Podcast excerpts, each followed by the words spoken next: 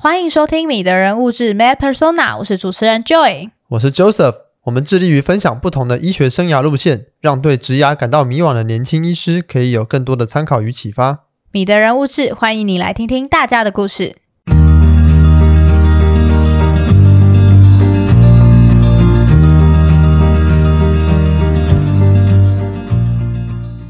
这集来宾陈佑达医师毕业于台北医学大学，在北医附设医院完成家医科训练，现在为北医附设医院家庭医学科主治医师与台湾展臂阅读协会理事长。陈医师深入纳玛夏部落，观察到偏乡学龄前教育的困境，后引进 Reach Out and Read 的概念，推动阅读为医嘱，童书为处方，积极结合医疗，推动亲子共读。偏乡的医疗教育问题百百种，陈医师是如何观察到这个题目？而引进国外的成功模式之后，又要如何在地化以及永续发展？家医科医师在当中又可以扮演什么样的角色呢？让我们欢迎陈佑达医师。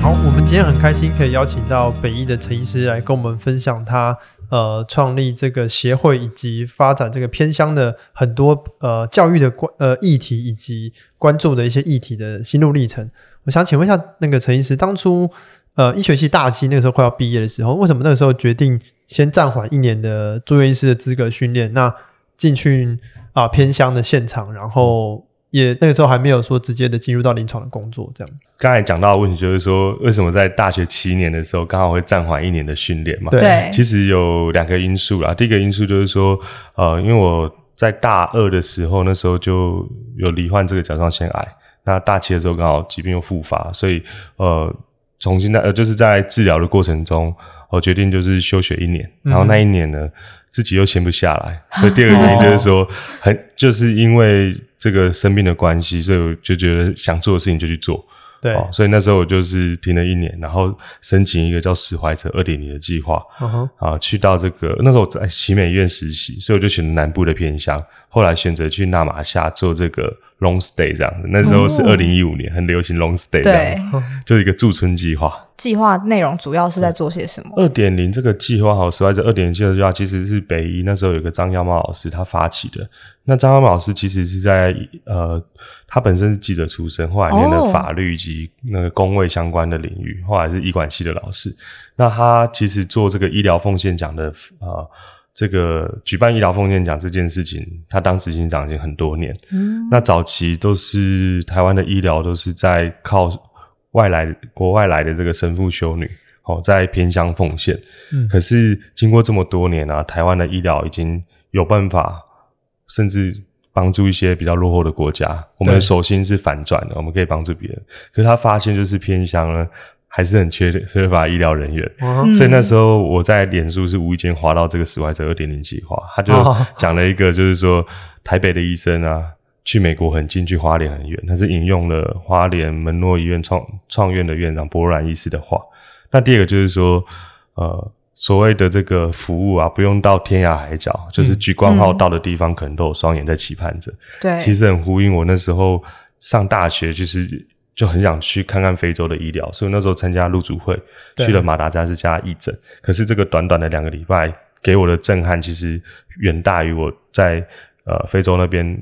提供的协助、嗯、哦，那时候的感触是觉得当地真的很很需要资源。为什么？因为当地的小孩子啊，甚至因为没有鞋子穿，沙蚤啃食他的脚趾头。我看到很多的这个外伤，以及脚趾头短短一截的，就是因为缺乏这个鞋子。回来台湾，其实会一直觉得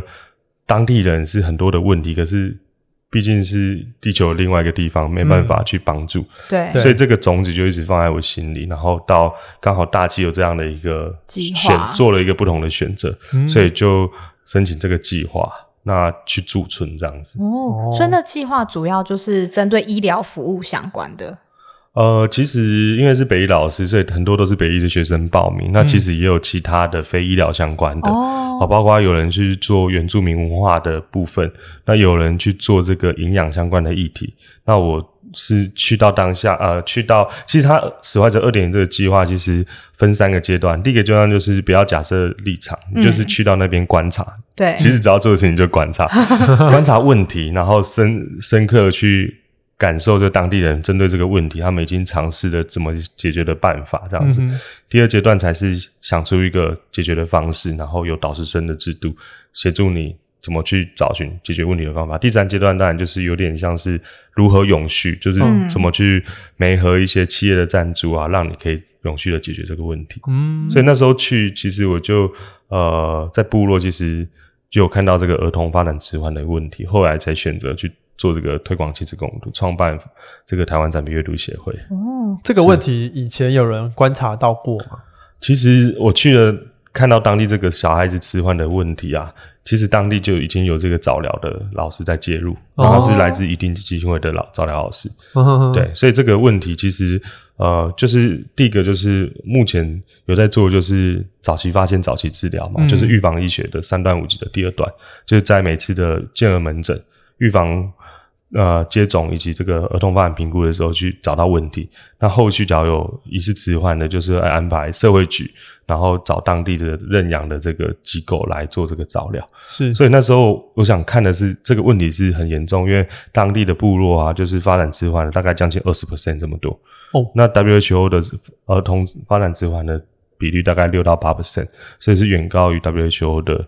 的这个比例，嗯、所以我想做的是如何去预防。嗯、那预防这件事情，其实在台湾并没有开始去执行，对所以那时候我就上 PubMed 去找文献，哦、就找到 那时候二零一五年嘛，所以我就找到蛮新的，是二零一四年，美国的科学会就有一个政策声明，他们就是说这个推广这个儿童早期素养是儿童照护不可或缺的一部分。嗯，那他们讲这个政策声明，是因为他们建立在过去从一九八九年，他们从这个整间就开始。处方阅阅读处方推广阅读这样，对他们有一个非营利组织叫 Reach Out and Read，就是叫 ROR 这个组织在来做这件事情。所以那时候我就把文献里面的内容，其实这个非营利组织的这些素材呢，我去着手做翻译，然后在纳玛夏卫生所开始了这样的一个展笔阅读计划的第一个据点。呃，我是在幼儿园先看到一个小妹妹她在做早疗嘛，那我就、嗯、其实，在我们的医学训练过程中，医学生训练过程中，其实早疗。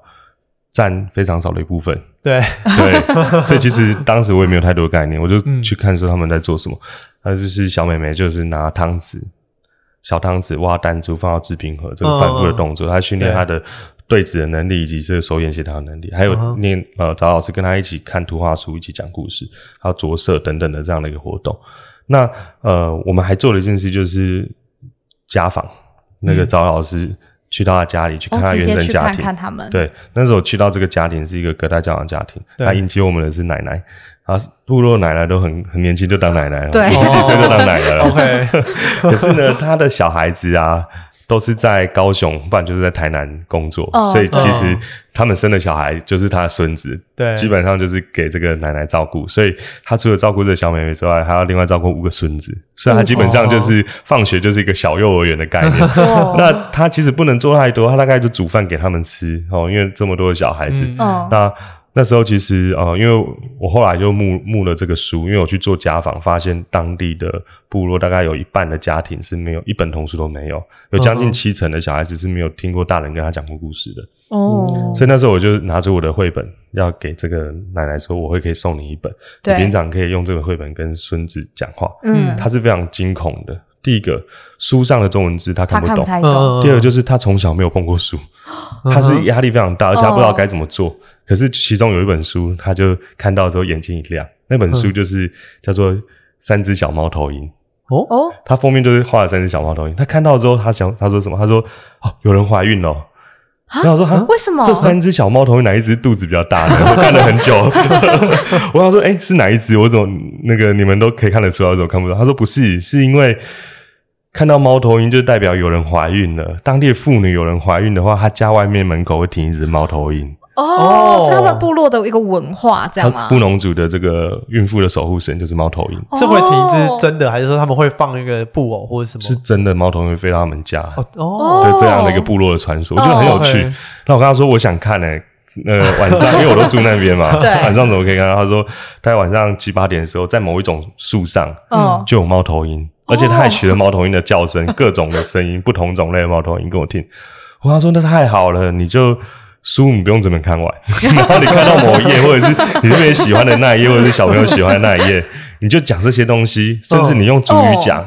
主语讲也很好，因为你熟悉母母语教育，而且你可以讲更多的故事跟小孩子听，对，这些都是对我来讲是非常珍贵，因为我都不知道这些事情。哦，这就是一个非常好的、嗯、的一个共读的一个方式，这样、嗯、他听了就发现哦，哇，原来其实原来共读很简单，然后没有什么压力。对，哦，对，哦，那现在在推广的童书啊，或者是一些阅读材料上面有开始针对，比如说偏乡那边设计，他们有呃他们文化的读本吗？哦，我们其实呃，不管你是哪一种文化啊，我们基本上都会做这个分龄的区分呐、啊。就是说，比如说简简单来讲，以材质去区分，就有布书、洗澡书这种比较适合一岁以下的小朋友。哦、那在一到两岁，我们就是建议给厚纸板书。两岁以上，我们就可以尝试的给纸页书。这当然跟小孩子的一些行为有关系，因为一岁半的小孩才能一次翻一页页的厚纸板书，三岁的小孩才能一次翻一页页的纸页书。也就是说，我们呃两岁就可以让小孩子练习翻纸页书这样的一个情况，其实跟发儿儿童的一些发展跟行为是有关系。嗯，而且翻书的过程中，我们也鼓励就是下要翻下页的时候，就我们应该是让小朋友说：“你可不可以帮我翻？”因为翻的过程中呢，就是在训练刚才。手眼。对手，对，我们在拿小汤匙挖弹珠那个过程，其实，在亲子共读的时候，其实就可以呃做到很多这种各方面的事情，不管是语言刺激，还是细动作的刺激，或是认知的发展的促进，这样子。哦，嗯。那就是什么时候开始关注偏向教育议题？是刚呃刚刚提到就是七年级那段时间吗？还是说其实更早的时候就有开始在关注偏向的议题？其实主要是在史怀哲二点计划 Long Stay 那个时候才，因为我本来是想走外科啦，因为我本来是打 我本来打垒球队的学学校的那个系队校队嘛。哦、那我们打垒球队大部分都走外科、骨科啊、哈外科等等的。对，所以其实那时候教完学生我就选那个。那个骨科，uh huh. 我去美国 UCI 的时候就选骨科，可是因为这个 long stay 呢，其实是让我就是大部分都接触社区，对，所以后来我就选了跟社区比较贴近的加医科，嗯，对，做现在也是在做一些关关于社区。是医学的事情，像居家医疗啊，嗯、然后巡回医疗，嗯、或者是现在在发展远距医疗等等的，对的东西。所以说，其实还蛮能够结合自己所关心的议题，还有就是自己所训练专科的内容，这样。是是是，嗯、在美国他们也是这一套，也是因为后来我结束纳玛夏之后，我就去了因缘机会下，我去了斯坦福大学那边去学习。那时候是在斯坦福大大学的呃辐射院的儿科。那时候也是在学习说他们如何借由自己的这个整间，可以接触到大部分家庭的机会，去导入这个展品阅读计划。嗯，对，因为呃，刚才其实学龄前啊，医疗跟教育是不太能去区分的。分的对，对，对，对。那呃，家医科在训练的过程中，除了像国外经验是有结合嘛？那台湾的家医科训练里面有什么样的资源啊、呃，是可以一样关注到这个议题这一块？对，因为像以前我们儿科在 run 儿科的时候，也是有记一些儿童发展里呃里程啊，大家都是用背口诀，很少 呃比较少机会是实际实做。嗯、对，那那时候二零一六年的时候，就是 Stanford 的时候，刚好遇到这个 Richard Henry 的创办人，他来那边当客座教授，他是 Barry Zuckerman 医师，也是我老师。那那时候他们就是在教他们儿科医师如何用绘本当做评估发展儿童的听诊器。哦哦，比如说一本布书揉起来会有声音，他就会在耳小孩子耳朵耳后去揉这个声音，看他对于听觉的反应以及他肌肉颈、嗯、部肌肉的转向。哦，哦不是像我们这边敲敲敲这样。对，就是可以用声音，或者是说呃看小孩子的一些行为，像刚才说翻书的动作，嗯，或者是语言的一个发展。对，比如说一岁会讲字，两岁讲句，三岁讲故事，四岁讲话又像大人的能力这样子，嗯哼，或者是给他笔，让他去画这个。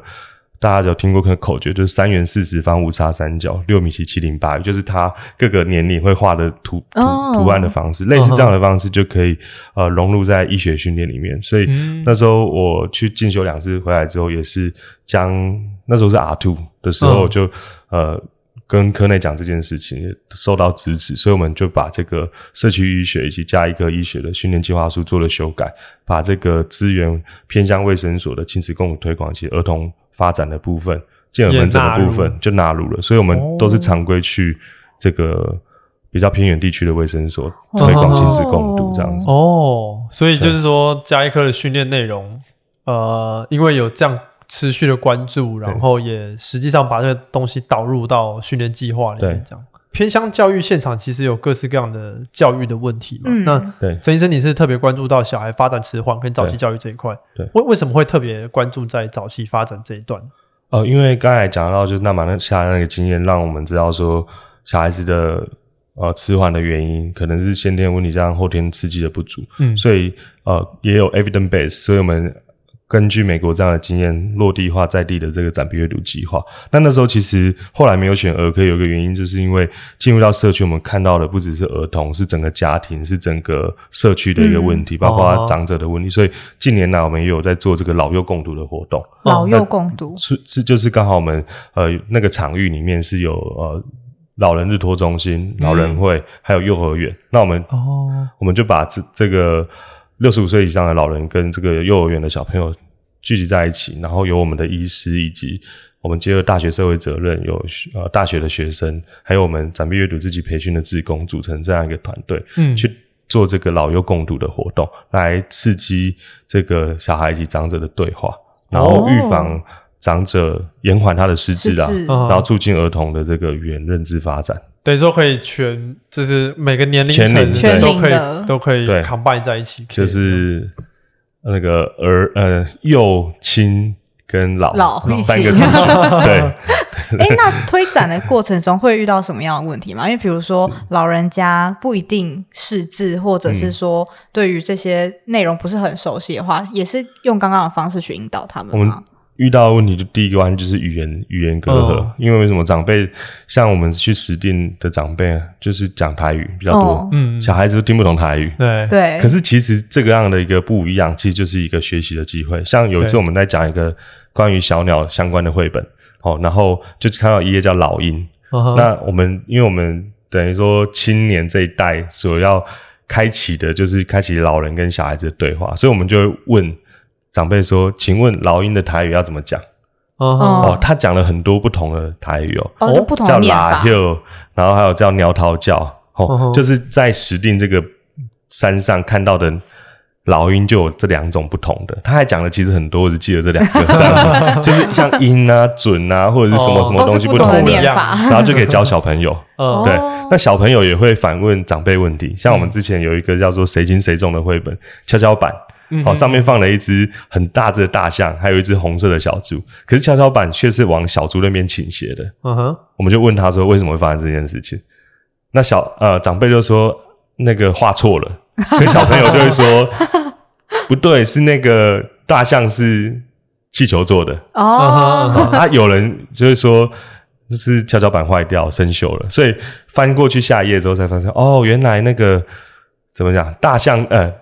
小猪这边的跷跷板还没画完，后面有九只小猪站在这一边，哦、所以会引发大家的想象。对，然后或者是有一页，下一页我们就是说有一盆小花跟两个人，谁比较重？结果小花是比较重的。嗯，然后我们那时候就遇到一个失智的阿公，嗯、他就说：“陈医师，你可以把这本绘本那个退退退货给那个出版社，叫他退钱给你。他每一页都画错，都画得很奇怪。那阿嬷就会说。”阿妈吼，他没有，哦、他没有识字，然后他引导那个阿公去想说，每天早上我们是起床会去浇花，对，浇完之后花里面会有什么？水，会有水，所以它比较重，嗯，所以就会比较重。嗯、那小朋友不同意见啊，然后说那两个人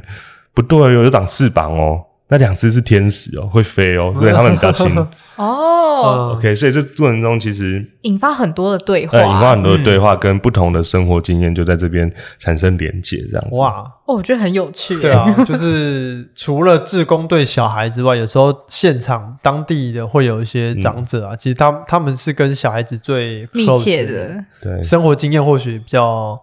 对呃，相似也可以用他们长者的经验去引导小孩，小孩也可以用他们的想象力去错 去去让老人更有活力，这样。对对对，嗯，那推动这个计划当初啊、呃，会用协会这个方式是有什么特别的考量吗？哦，其实那时候我们刚开始在做的时候，受害者二点零计划其实。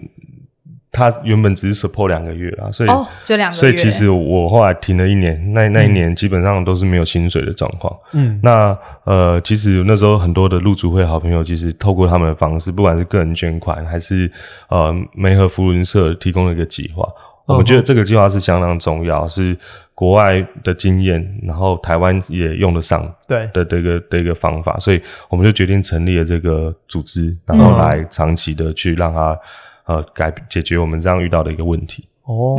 那那个时候协会成立的时候，同时那时候还是住院医师的身份吗？没有，那时候医学生，医学生，然后后来就进入了加医科的训练。对，后后来是 PGY。OK，哦对，对，对，后来 PGY。那就是说，呃，这个协会在发展，从成立到发展这个过程，刚好是 cover 到，就是陈医师你从医学生转到对呃专科训练这一段时间嘛？那个时候是怎么同时去 manage 这两边的这个 loading 呢？呃。基本上啊，就是下班都因因为是自己想做的事情啊，所以基本上就是下班还在做这件事情，上班有空档也在做这件事情。OK，对，那呃也有一群志同道合的朋友，那后续有一些志工的加入，甚至我们后来刚才讲的就是我们如何永续，就是融入呃医院本身的常规训练的常规。对，那我们最近也跟呃不管是台师大啊，吼。早期我们是在南部是跟高医，嗯，台呃，现在我在台北就是跟台师大还有台北医学大学去的社会责任做结合，包括服务学习的课程以及未来一些跨领域的学程，我们在这里面导入。那还有一些企业的加入，像企业他们有那个自工日，呃，CSR，对，他们很需要花钱的一个地方。对，像前上个礼拜我在帮这个统一超商培训他们内部职工，哦，他们内部职工会去他们的这个社区的门市的儿童阅览室去做推广，对，类似这样的一个呃跨界的合作。嗯，那那个时候就是除了花自己的时间之外，会不会遇到一些压力或者是挑战？呃，其实最大的挑战就是。你是学生，然后你导入一个新的模式，你要怎么去说服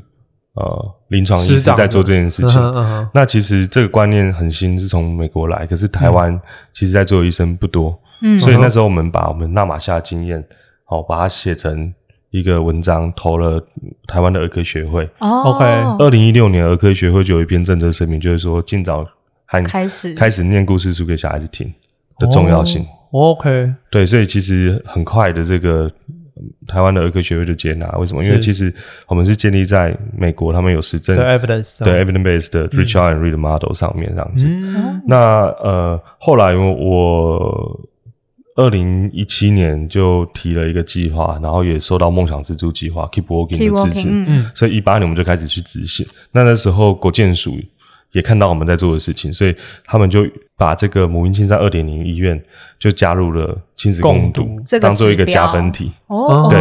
对。那近年我们有在一些呃，除了母婴青山二点零新生儿室以外，我们有在这个产后护理之家也在推广这个呃评鉴的项目。那那时候其实他们在推广的过程中，呃，很多的时候参考我们那时候做的这个数。呃，微教单张、儿童发展里程海报以及拍摄的这个影片，我们都放在我们的 YouTube channel 上面，就展臂阅读的 YouTube channel 上面，就 free 让大家看这些东西。哦，对，现在其实已经不是只有协会在推广了，而是说整个很多可能呃国家政策的力量啊，或者是学会政策的力量，其实都一起在推广这个内容，这样。从二零一五年的时候，你推广这个，人家会说你吃饱太闲，对，跟现在就是亲子共读可以说是儿童照护的显学。是，那那个时候投稿到台湾儿科医学会，那个时候是有什么样的呃一些数据或 data 去佐证的吗？其实我们就主要是以从美国这边所建立的这个 data data evidence base，然后移植到台湾的经验去做讨论，这样。对对对，嗯，对。那实际上就是协力协会成立之后，会开始推广。呃，不管是刚刚的各种计划，或者是要说服各个单位去协力合作嘛，对。那相关的资源跟资金是怎么去做筹措呢？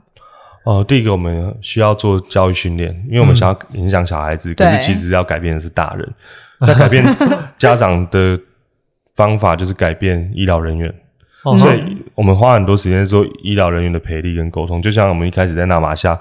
呃，虽然把美国那一套放进来谈，可是还是有很多需要再微调的地方。嗯，还有如何去简化整个行政的作业。对，所以医疗培训是一个很重要的一环。第二个部分就是硬体的部分，硬体的部分可以分我们去募集童书，让第一线医疗人员没有后顾之忧。然后我们在冰冷的候诊间，我们把它变成一个儿童阅览室。哦，好，我们把它做这个去帮他们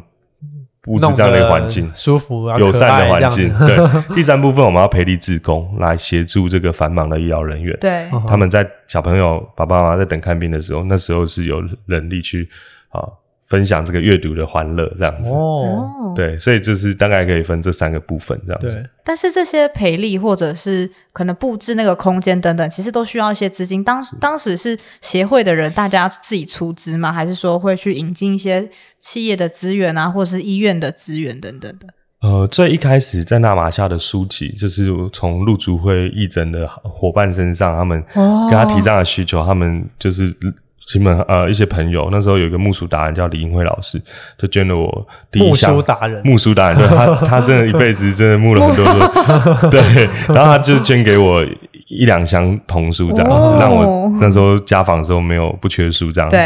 那后来就是呃，也是陆书会伙伴，叫做这个跟我一起去马达加斯加义诊的这个呃明慧呃药师，OK，呃他。他是新北市的药师，然后他就是介绍新北市的药师工会，嗯、还有认识的福伦社来资资助这样的一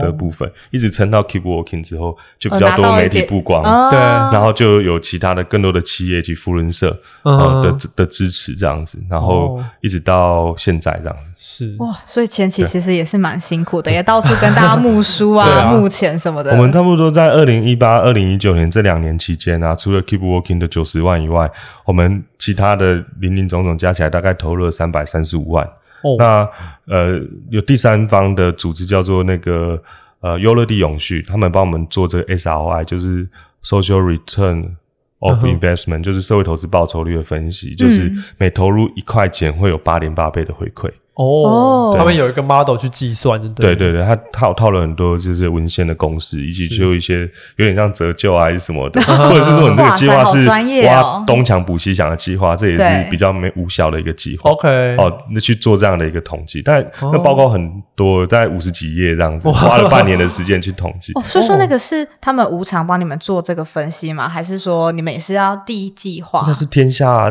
天下杂志跟梦想之都计划他们。委托的第三方去做调查，哦、对，后来也有这个呃《天下杂志》的 CSR，对，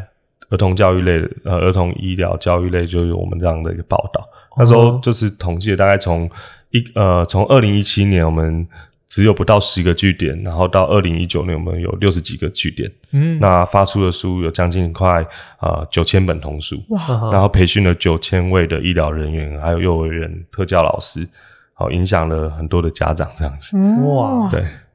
那影响到公部门的一些政策这样子。对，我觉得影响公部门政策，很多时候会是一个很积极的方式，因为大家可能本来不一定有心，会有余力去理解这件事情，但是因为现在有评卷的压力等等，对大家还是一定要做这样。就从下到上跟上到下，对，一起去合力，对。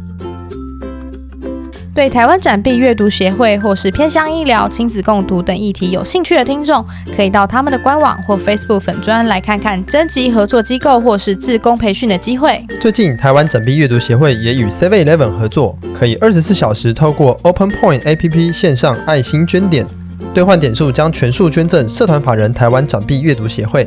用于购置绘本书籍赠与弱势孩童，缩小阅读资源不平等的问题。欢迎大家一起来帮助偏乡学龄前家庭获得阅读资源。另外，身为家医科医师，陈医师也有自己的粉丝专业，传达多元且贴近生活的卫教资讯。以上提到的官网跟粉丝专业连结都会放在本篇的贴文中哦。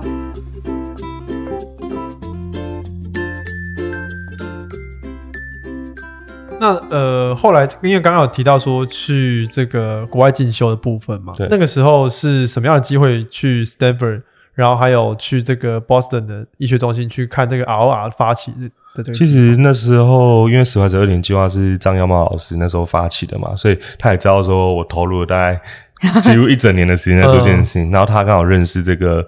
呃一个叫 Jason Wang 的医生，他是在斯坦福大学那边当呃儿科的医师，也是那边的教授。嗯哼，他就之前 COVID nineteen 的时候帮台湾发一篇发到 JAMA 上面的那个作者。哦。Oh. 对，然后他呃，这个 and Read 的创办人 Barry Zuckerman 医生是那时候呃，他他是念哈佛医学院嘛，然后结束之后就在波士顿医学中心 training，然后那时候 Barry Zuckerman 教授是他的老师，所以那时候一六年他是因为一六年冬天嘛，波士顿超冷，所以他就来邀请他老师来加州斯坦福这边壁咚，然后到我那个机缘缘机会下，就可以跟在这个创办人旁边学习。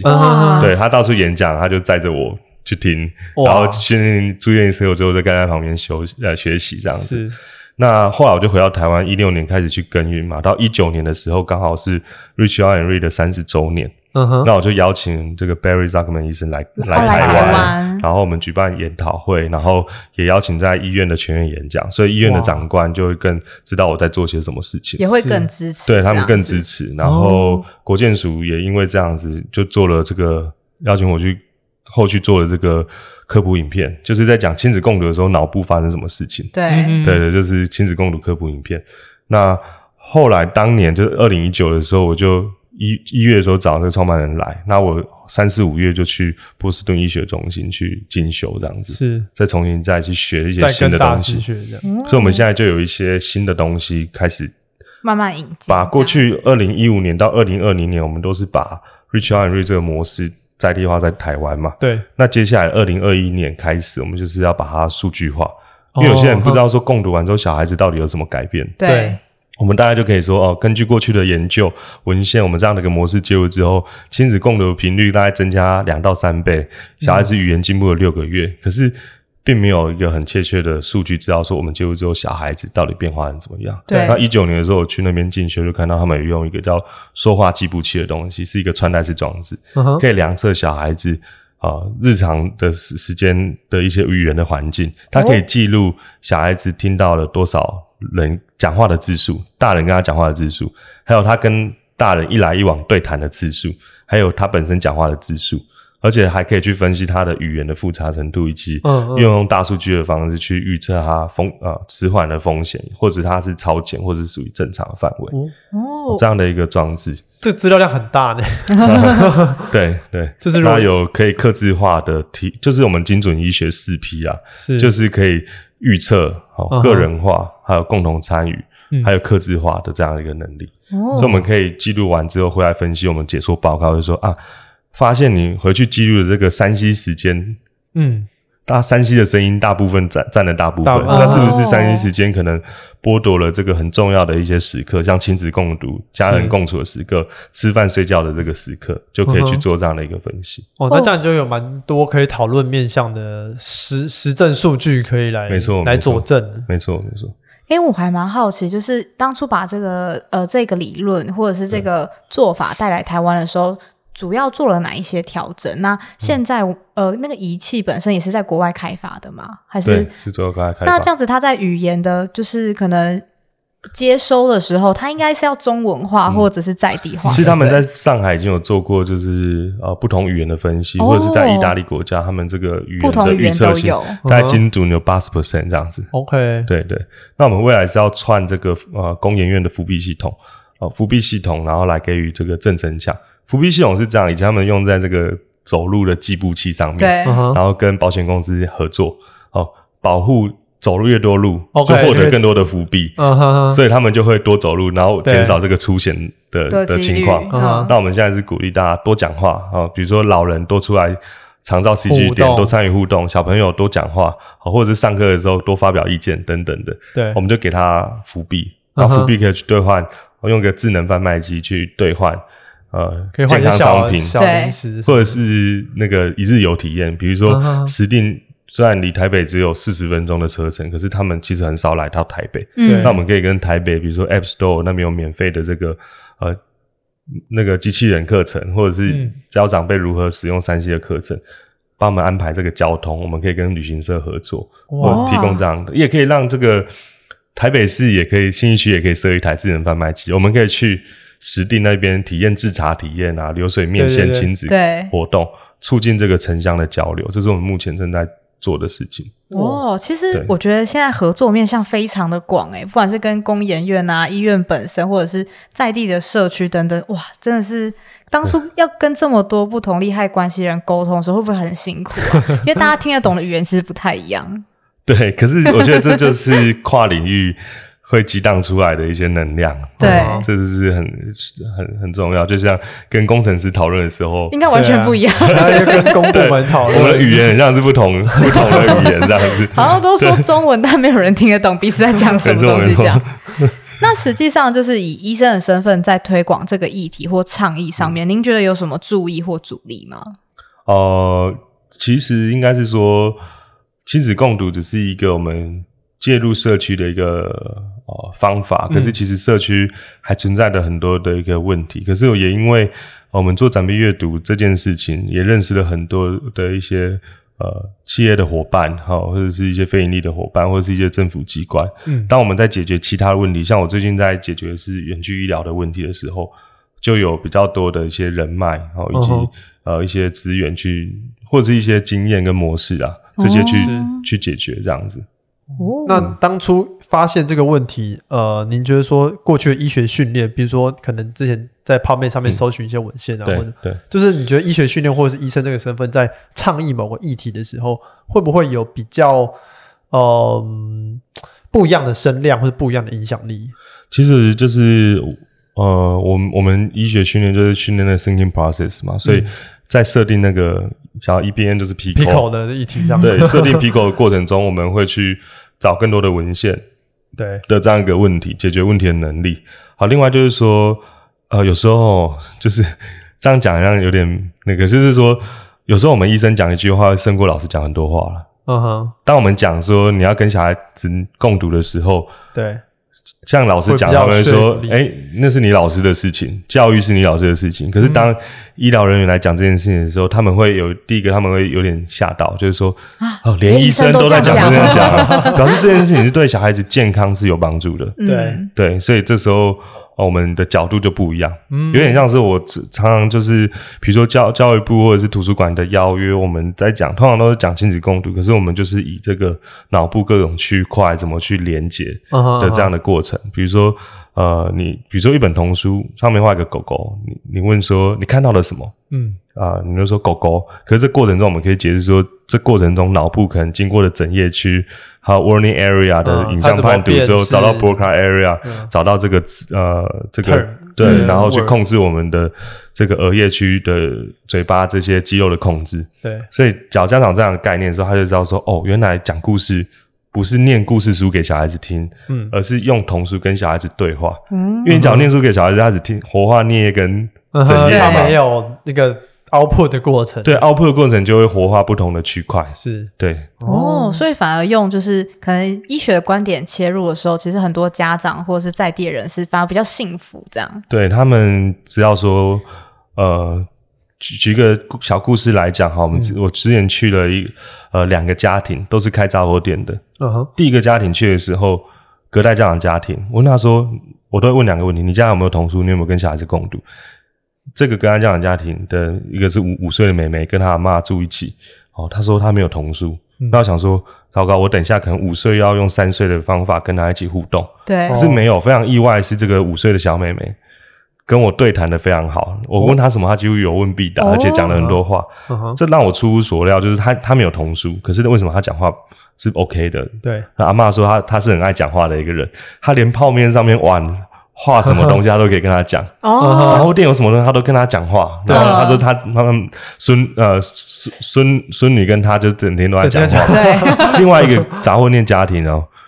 我问他说：“你家有没有书？”他说：“有。上个月书商来介绍，他买一套两万的书给给小孩子。”我说：“那你有没有跟小孩子用？”他说：“没有。”然后我说：“那你书都放在？”他说：“铁柜先锁起来。”我说：“为什么？因为小孩子拿到书就开始撕，然后那么贵的书，等他上小学再念就好。可是不知道说我们脑部就是三岁就完成百分之八十的发展嘛，五五岁就完成百分之九十，六岁就完成百分之九十五，上小学已经快七岁了，来不及了。”所以这时候其实反而要选一些像布书或纸板书，比较适合这个一岁多、两岁小孩子很喜欢撕书这个年龄。对，哦，所以就是有时候是观念的问题。对，诶，所以说其实童书它其实只是一个媒介，反而是说它是要引起大家的对话。所以，其实如果生活当中有各种可以对话的媒材或者是素材，其实也是要多鼓励大家可以去进行这一些活动。没错，比如最常见就买菜啊，我就说 买菜的时候你就可以买苹果，或者是买香蕉，或者最近很热门的什么水果，凤梨，凤梨，对，你就可以让小孩子去什么，先用植物命名的方式说这个是苹果。哦，这个是香蕉，在小孩子还不会讲话的时候，他们一岁多的时候就会认东西。对，好，然后一岁前我们就认东西，一岁就会伸出一根手指头去指。所以，只要香蕉、凤梨放在一起的时候都是黄色，因为他说香蕉在哪里，他就会指。一岁就会伸出一根手指头去指指香蕉，可是就不会指凤梨，因为他知道他辨识。对，那一岁半会讲话的时候，你就问他说：“换你指。”问他说：“这是什么？”他就讲说：“香蕉。”因为之前是听大人讲嘛，他就讲香蕉。那两岁我们就是要把香蕉的这个字延伸成句子，就是说它是一根黄色的香蕉。你跟我一起讲一次黄色的香蕉，就有点像是我们在学英文。对，This is a banana，然后就是要复数嘛，才会想这样子。哦，其实这个都很重要诶。对，就是在小孩子的发展过程中，看似好像只是在。跟小孩子玩还是怎么样？但其实对他们的脑部发展其实都有很大的影响。对，而且呃，分年龄的跟爸爸妈妈说，小孩子会有怎样的行为哦，小你该怎么做，跟如何选书是不一样。很重要是可以化解小孩呃大人对小孩子的误解。嗯，像呃举例来讲，一岁的小朋友拿到东西就会往嘴巴塞。嗯，对。那要到一岁可能两三个月之后，比较不会有这样的一个行为。可是像我有一次就在卫生所嘛，给一个。呃，就是拿一本那个洗澡书给那个一岁呃，好像我记得是八个月大的小弟弟，嗯、他拿到之后很开心，就往嘴巴塞，然后阿嬷就把他抽书抽走，他就是在大哭。嗯、这时候讲我们没有去介入的话，他就会建立这个书的不好的连接。对，可是我们就跟这个阿嬷说，我们这个书都是全新的给他。嗯，为什么要给全新？就是因为。他有这样的一个口对口腔口腔期的过程，嗯，那我们就会说，你可以选那种洗澡书、布书，边边是软的，他在吃的时候就不会被割到，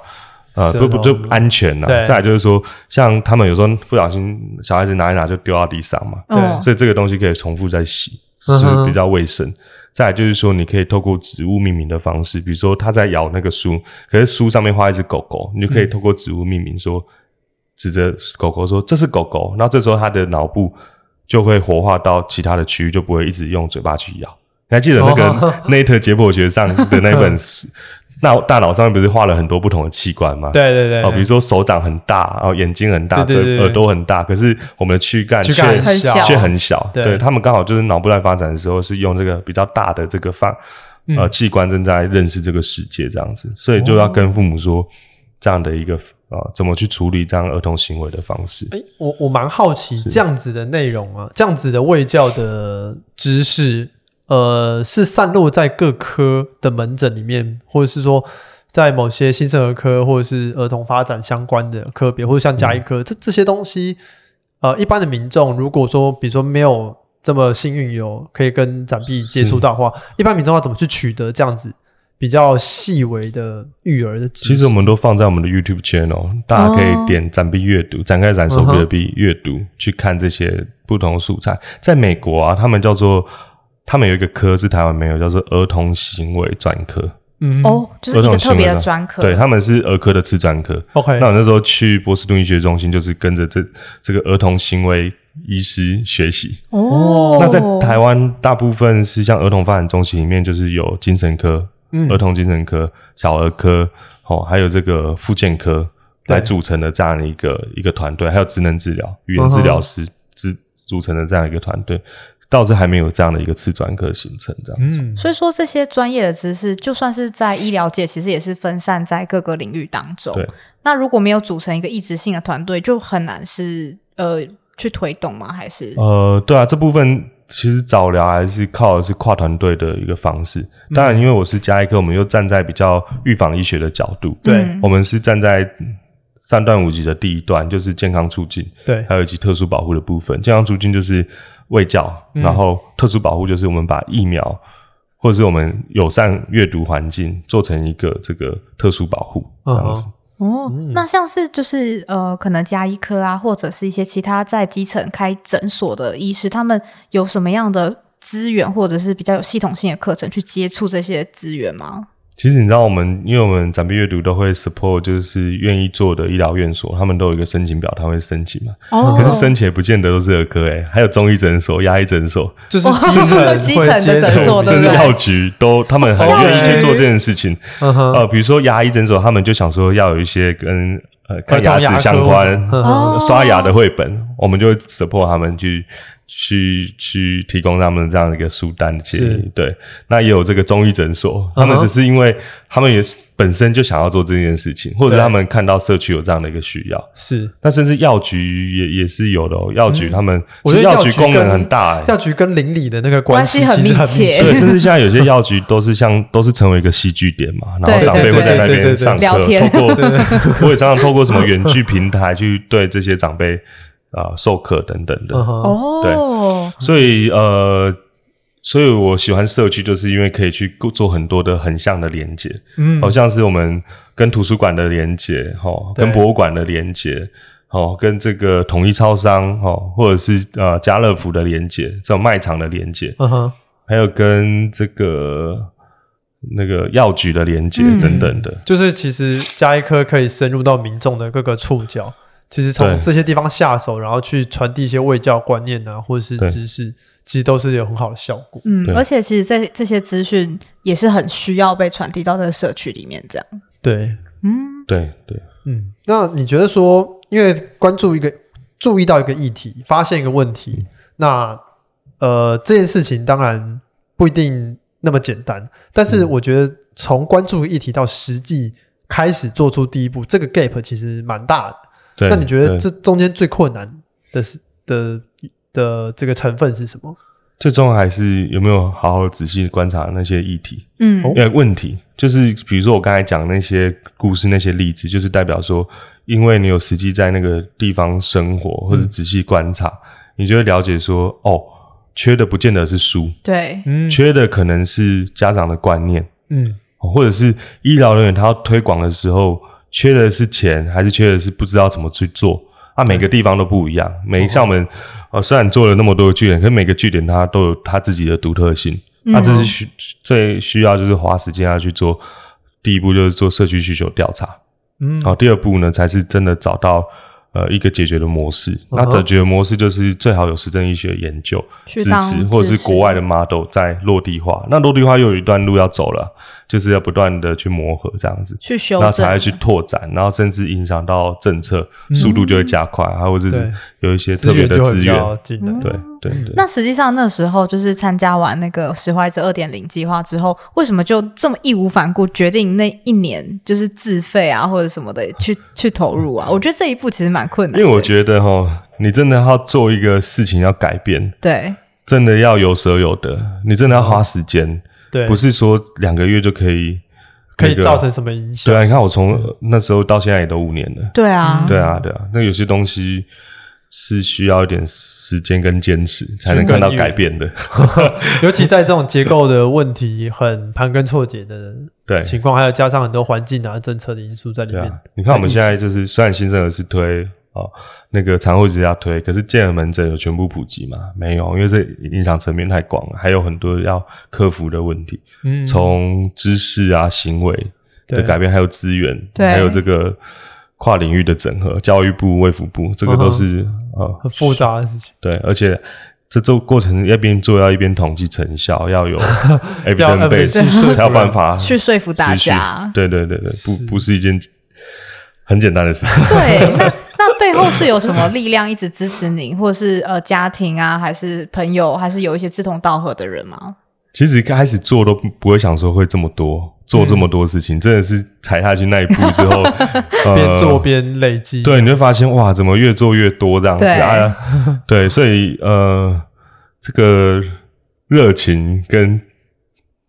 动力跟一边做一边产生的使命感，还有就是刚才讲的，就是团队合作，嗯，哦，才能永续这样子。不管是呃企业的资助啊，然后学校 USR，哦 CSR，然后教育教育训练的扎根，嗯，等等的。那目前您下一步的计划有打算要在呃从事什么样的活动啊，或者项目吗？呃，很很幸运的是，这一次我又获得一次 Keep Walking 的讲讲述计划第十七届，嗯、然后这一次就是要做的是展臂阅读二点零，就是要导入的这个呃精准健康以及这个这个预防医学的角度，然后导入这个说话计步器去串联整个的腹壁系统、哦、，OK，来给予正增强，OK，、哦、就是等于把一点零的版本强化，然后看能不能形成一个正向循环，然后去让它。有自己的数据跟数据价值，产生腹壁系统这样的、嗯，而且可以有在地的一些实证研究出来。对对，就不用说是依靠美国的 data，以后台湾也会有自己的这个。对，而且有把族群扩展到老幼，嗯、不是只有学儿童，是是。是整个战场扩大，越来越辛苦的感觉。对，而且跟长照这些可能又会有一些互动，或是对，因为现在大家都量血压、血糖嘛，活动量。运动手表等等，可是没有人量的是社交的活跃程度，对就是语言沟通。嗯、哇，这真的是一个很重要点，因为其实很多老人家如果老了没有呃跟人邻里互动，或者是有一些机会可以出来外面互动的话，嗯、其实讲的话越来越少，可能退化的也会越来越快。包括这个不不管是认知的退化，还是说口腔的退化，对，好像是口。呃，不管是小腿肌肌肉萎缩嘛，或者是嘴巴的咀嚼的肌肉萎缩，会引起后续的呛咳、嗯、肺炎等等、吸入性肺炎等等的的可能性都会增加。我想，因为之前有一些这个长照的二点零的东西开始有说，希望鼓励大家出来互动，可是这个东西要量化就比较困难。嗯，那导入这个这个记录系统，或许就会把这个数据就是量化出来。嗯，对对对。那呃，像陈医师，你关注了一个议题，然后。在这个议题上面持续的耕耘，然后又结合到自己加一科的训练，这样子的一个发展过程，我觉得非常的不容易。尤其是在啊，职涯这么这发刚发展阶段就，初期的，对对对，就可以找到一块自己在耕耘的领域，以及未来要持续前进的方向。嗯、以你个人的经验，有没有什么啊、呃，可以跟后辈医师或是年轻的医师分享说，说在自己这个职涯的过程中，怎么去？寻找类似的热情，或者是找到自己的使命，嗯、这不一定要跟公益性质有关，就是说是找到自己真的想做的事情。其实想跟大家讲的就是说，在学生不一定要等到当医生，在学生的时候，你就有机会可能影响到政策，这是可行。嗯、只要你仔细观察一个问题，嗯，因为你想想，其实工作之后，有时候你会有赚钱的压力或者什么样，反正那时候你没有办法这么呃纯真的可以。对，付出那个时间，所以其实学生的时候其实是很宝贵一段时间。这段时间反而是你最大的资本，你是有可以去社区或者是呃你有兴趣的领域，好好去观察，嗯嗯，就可以找到人家没有在做的，而且呃可以运用自己的所学，实际去呃尝试看看，因为。就 nothing to lose，就是年轻人最不不怕失败嘛，嗯、所以就、嗯、就可以勇往直前去去去冲这样子。嗯，所以我觉得陈医师的我我自己的理解是，观察一个问题是非常重要的。对，就是呃实际的去看到问题的本质在哪里，那从这个本质上去发挥，嗯、看自己的医学专业能不能是介入，造成改变。对。哎，那我最后想要再问一个问题，就是如果呃有年轻的不管是医学生啊，或者是医师，对于就是展臂协会在推广的一些内容或者是呃项目有兴趣的话，您有您有什么推荐的方式可以让他们去联系你们或者是接触？哦，这个就是我们展臂阅读有粉丝专业嘛，大家可以讯息我，嗯、还有可能我们。这个影音播出的时候，刚好也在经营个人的社群媒体，所以搜寻我的名字，对应该可以找到我们最新的这个粉丝专业，再帮我们按个赞。好，大家有听到吗？按赞哦。对，然后也可以加入这个计划。对，也可以加入，因为我们每个月的第一周的礼拜一晚上都有志工培训，就那时候基我基本上都会参加，所以那时候也可以呃直接来找我都没有问题，这样子。嗯、OK。好，那我们今天非常谢谢陈医师来跟我们分享他在这个议题上面所付出的，不管是从观察问题到后续的执行，到未来的发展，我觉得非常大家都非常的很有收获。对，非常谢谢陈医师，谢谢你的工作室，谢谢谢谢谢谢。好，如果你是用 Apple Podcast 收听的听众，请给米的人物志五颗星并留言。如果你是使用 Spotify、YouTube、SoundOn 或是其他 Podcast 平台。也请你分享米的人物志给你的朋友哟。欢迎各位朋友到米的人物志的 Facebook 或 IG 跟我们留言互动。我们的 Facebook 有比较完整的节目介绍 po 文，而如果你想要看看 Joey 跟 Joseph 在制作 Podcast 时的花絮，也可以来我们的 IG 逛逛哦。如果听众有任何回馈或是想法，或是你有特别想听到的医师、学长姐或特定的职涯路线，欢迎留言或是直接私讯粉丝专业都可以哦。希望跟你一起丰富米的人物志的内容，发掘更多人生的可能。米的人物志，欢迎你来听听大家的故事。